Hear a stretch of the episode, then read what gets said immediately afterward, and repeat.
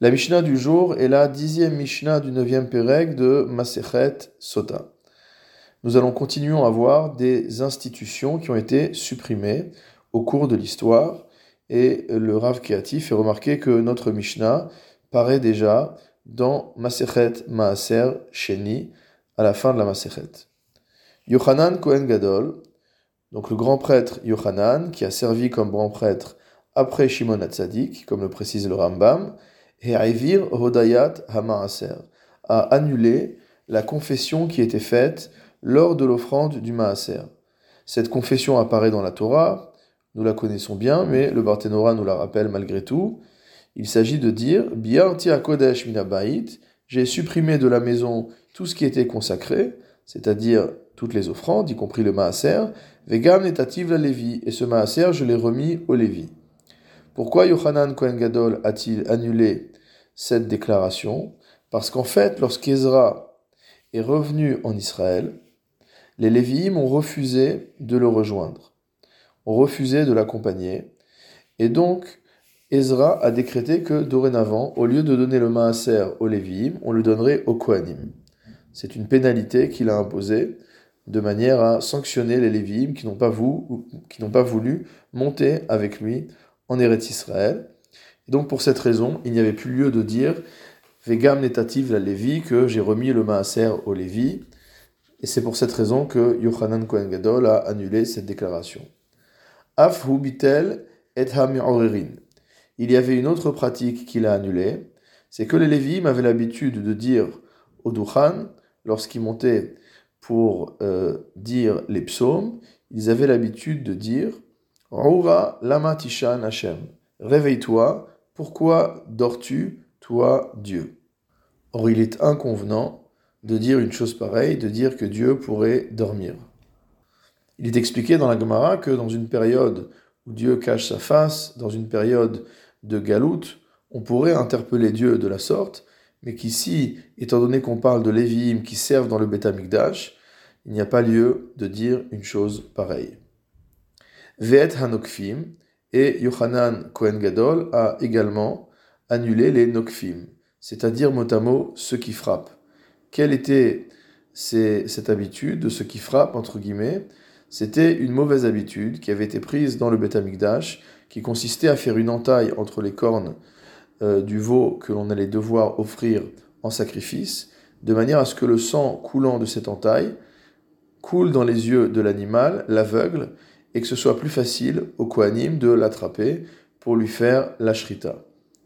Étant donné qu'une telle entaille pourrait être assimilée à un moum, à un défaut physique, Yohanan Kohen Gadol a annulé cette pratique, mais il a quand même pris en compte le besoin qui était celui des Kohanim, et c'est lui qui a institué les fameux anneaux qui étaient accrochés au sol du Beth et qui permettaient d'attraper l'animal, de le maintenir pendant le temps où on devait lui faire la shrita. Ad Yamav Haya Patish Make Birushalayim. Jusqu'à l'époque de Yohanan Kohen Gadol, motamo, on entendait le marteau frapper dans Jérusalem. Le Barthénora nous dit qu'on parle spécifiquement de Cholamoed, c'est-à-dire qu'on permettait de frapper, de faire des travaux avec le marteau euh, pendant Cholamoed, et il s'agit en fait du travaux des Chaoshe Nechoshet ou Barzel, nous dit le Barthénora, c'est-à-dire des orfèvres qui euh, travaillaient le bronze, qui travaillaient le fer. On leur permettait de faire un travail qui était davar ha'aved, c'est-à-dire un travail qui, si on ne le fait pas, entraîne une perte. On permettait cela pendant Chalamoed. Et lui a annulé cela. Pourquoi? En disant que Afsha Milta Tuva, que ça fait trop de bruit, Moed. C'est-à-dire que fondamentalement, on aurait dû continuer à permettre de tels travaux, puisqu'on parle de davar à aved, de quelque chose qui entraîne une perte si on ne la fait pas. Mais malgré tout, Yohanan Kohen Gadol a considéré que dans la ville de Jérusalem, c'était inconvenant que pendant Chol on entende des bruits de travaux, et il a donc interdit qu'on le fasse. en adam lishol la Mishnah conclut en nous disant que du vivant de Yohanan Kohen Gadol, on n'avait pas besoin de poser de questions par rapport au Demai. Demai, c'est de la récolte qui a été achetée chez un, chez un Amaretz, chez une personne qui n'est pas réputée être précautionneuse sur les prélèvements des Trumot et des Maasrot. Et donc on a euh, un doute concernant le Maaser et on se demande des mailles, cette récolte, qu'en est-il?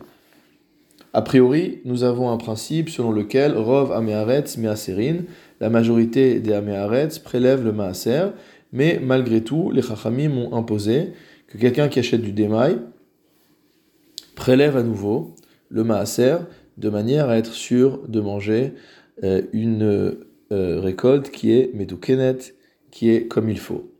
Pourquoi n'avait-on pas besoin de poser la question à l'époque de Yochanan Kohen Gadol? Parce qu'il avait institué que toute personne qui achète des fruits de démail n'avait pas besoin de prélever autre chose que la Troumat Maaser, c'est-à-dire la partie du Maaser qui revient au Kohen. Quand le Lévi reçoit le Maaser, il doit prélever une partie et la donner au Kohen, c'est ce qu'on appelle le Troumat Maaser, et le Maaser Sheni.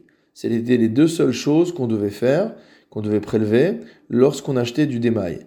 Mais le maaser rishon et le maaser ani, on disait que beatzmo. Il les désigne et il les mange lui-même. C'est-à-dire qu'il désigne la partie des fruits ou des ou de, céréales, etc., qui sont euh, maaser rishon ou maaser ani, et il les mange lui-même. Il ne les donne ni aux lévis ni aux pauvres. Pourquoi? Parce qu'on pourra dire Hamotzi mechavero ala varaya, que celui qui veut euh, faire sortir quelque chose de la poche de son prochain doit lui-même apporter la preuve. C'est-à-dire que les pauvres ici ou les lévites auraient dû apporter la preuve que cette récolte n'avait pas déjà été dimée pour pouvoir prendre euh, ce qui leur revient. Donc jusqu'à la takana de Yochanan Kohen Gadol, qui avait institué qu'on ne donnait plus le maaser aux Lévi'im. Alors à ce moment-là, eh, on n'avait plus besoin de demander à la personne chez qui on achetait si les prélèvements avaient été faits ou avaient été faits. On n'avait plus la, nécessité de contrôler eh, la sincérité ou la validité des paroles de la personne à qui on achetait ses fruits. Celui qui prenait, celui qui achetait du démail, ne perdait que Trumat Maaser, Trumat Maaser, la partie qu'on doit donner au Kohen. Le Maaser Sheni, de toute manière, on le mangeait à Jérusalem, donc il fallait le racheter et la valeur du rachat aller la, dépenser à Jérusalem, ou alors manger la récolte elle-même à Jérusalem. Et comme on l'a vu, pour le Maaser Rishon et le Maaser Ani, on le mangeait soi-même. Donc pratiquement, ça revenait pour une personne qui avait acheté du démail à simplement mettre de côté la Trumat Maaser et le maaser sheni, et pour le reste, à consommer ses fruits sans autre prélèvement, sans autre complication.